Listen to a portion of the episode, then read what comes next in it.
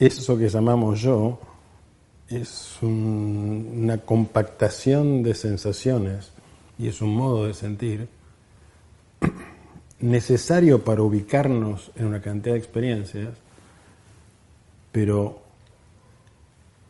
absolutamente conflictivo en otra cantidad de experiencias.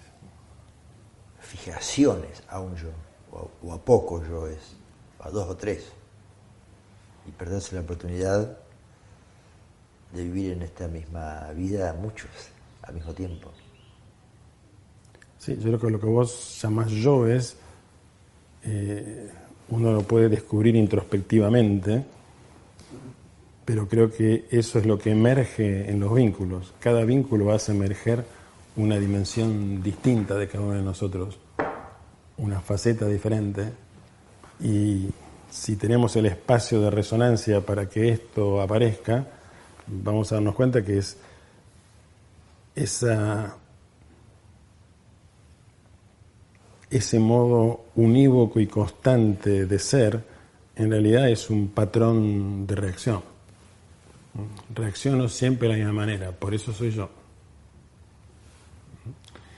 Y si vamos investigando un poquito más a fondo, podríamos ver que eso que, que siento como yo es una cadena, es una cadena de acciones y reacciones. Hay, una hermosa frase que se usa mucho al escribir, que es que un personaje dice, yo cuando estoy con vos no me gusto, o al revés, yo cuando estoy me gusta el yo que, me surge cuando estoy con vos.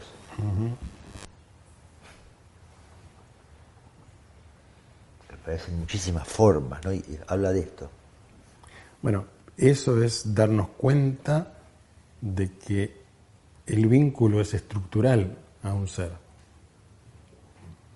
Sin ese otro ser no aparece esa dimensión en uno. Creo que lo decíamos en otras conversaciones. El, el yo busca la confirmación en el vínculo, que el otro me vea tal cual yo sé que soy o quiero ser lo más profundo de nuestro ser no busca la confirmación. Es perderse un vínculo buscar la confirmación. Eh, un buen vínculo siempre va a hacer aparecer algo que desconocíamos de nosotros mismos. Va a ser un enriquecimiento de lo que creía ser. Pero la búsqueda de confirmación en el vínculo es el hábito que todos tenemos. La búsqueda de confirmación estropea el vínculo. Estropea la dimensión vincular humana. La dimensión vincular humana es una dimensión mucho más amplia, es una dimensión entramada que le da riqueza a ese yo que necesitamos tener para acordarnos dónde vivo, para acordarnos, para ubicarnos en un montón de funciones. Pero si,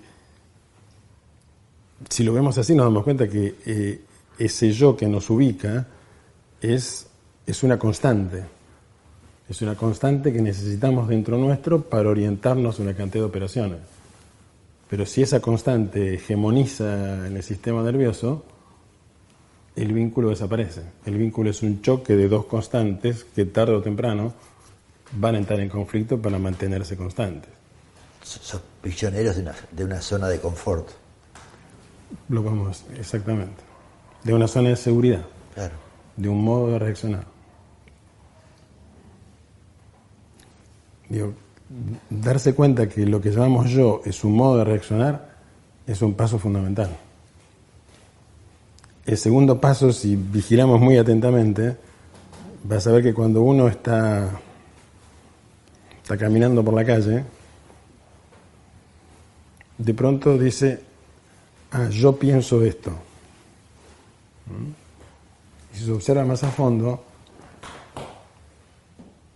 lo que ocurrió es que ocurrió un estímulo y un estímulo activó una cadena de pensamientos. Cada estímulo activa una cadena de pensamientos que ya está alojada en el cerebro y que necesita solo del estímulo para activarse. Y eso que se activó mecánicamente, estoy diciendo, yo pienso. En realidad soy pensado por las cadenas. ¿eh? Las, las cadenas que recurren van generando pensamiento y ese pensamiento, cuanto más repetitivo es el pensamiento, más soy yo el que pienso. Creo que soy yo el que pienso. Más creo que soy yo el que pienso. Porque en realidad, ¿qué es lo que está sucediendo? Está habiendo un, una, un conjunto de reacciones en el cerebro que ante determinados estímulos reaccionan de cierta manera. Entonces ahí podemos investigar que en realidad lo que llamamos identidad es una construcción del pensamiento. El pensamiento está en constante movimiento en el cerebro, reaccionando un pensamiento al otro, un pensamiento al otro, y esa reacción entre pensamientos, esa discusión interna entre los distintos yoes, es lo que llamo yo. ¿Mm? Y encima digo yo pienso. En realidad es una excitación que el cerebro tiene, y en esa excitación se repiten las cadenas. Entonces ahí podemos ver que hay un pensamiento que es un tipo de excitación y que siempre está encerrado en determinadas discusiones, que son internas o aparentemente externas. Estoy discutiendo con el pasado de mí mismo o estoy discutiendo con los otros, pero es una juego de acción y reacción en la mente. Cuando se produce un espacio, cuando se produce un intervalo en esas cadenas, es posible que ocurra un destello, que ocurra otra cosa, que aparezca una dimensión completamente diferente de la cual surge algo que no es una reacción a la anterior. Y ahí entonces se forma otro tipo de pensamiento, que son pensamientos que rompen las cadenas anteriores, que tienen la potencia de, de la novedad poder distinguir el pensamiento mecánico que se genera en las cadenas de acción y reacción de la excitación cotidiana o, en la actividad de la discusión interna o externa, distinguir ese proceso del destello que se produce en el intervalo o en el espacio entre pensamientos es, es algo fundamental porque en ese intervalo se produce lo que vos llamaste la desaceleración antes. La desaceleración es un cambio en la excitación. El pensamiento muy excitado va a alta velocidad porque enseguida choca con otro pensamiento, se autoestimulan y eso genera cadenas y cadenas y cadenas y da una sensación de velocidad interna y en realidad es una turbulencia. Cuando el sistema nervioso se da cuenta de la repetición, puede comenzar a entrenarse en dejar que el pensamiento mecánico se caiga. Darle espacio para que el pensamiento termine, empiece y termine. Y ahí se produce un intervalo y un espacio. En ese espacio puede ocurrir algo nuevo. Si ocurre algo nuevo, va a generar una cadena nueva. Va a generar pensamientos, pero que no son la repetición de cadenas anteriores. Vos lo llamás que se caiga, yo lo llamo que puedo observar el pensamiento. Y no que el pensamiento sigue solo, sino que lo puedo ir observando. Y al observarlo, bueno, lo que pase, pase, pero me cambia la calidad del pensamiento, salgo del pensamiento automático en principio.